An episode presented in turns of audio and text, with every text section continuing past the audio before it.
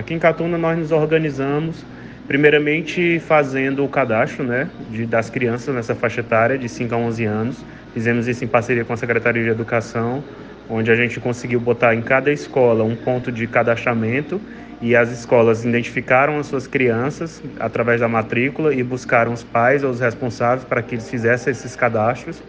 As agentes de saúde também entraram em campo fazendo essa buscativa e iniciamos a campanha de vacinação vacinando com a Pfizer, né, as crianças de 11 anos.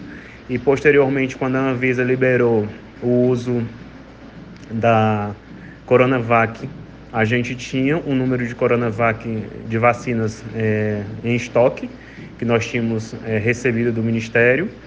E demos início à vacinação dessas crianças.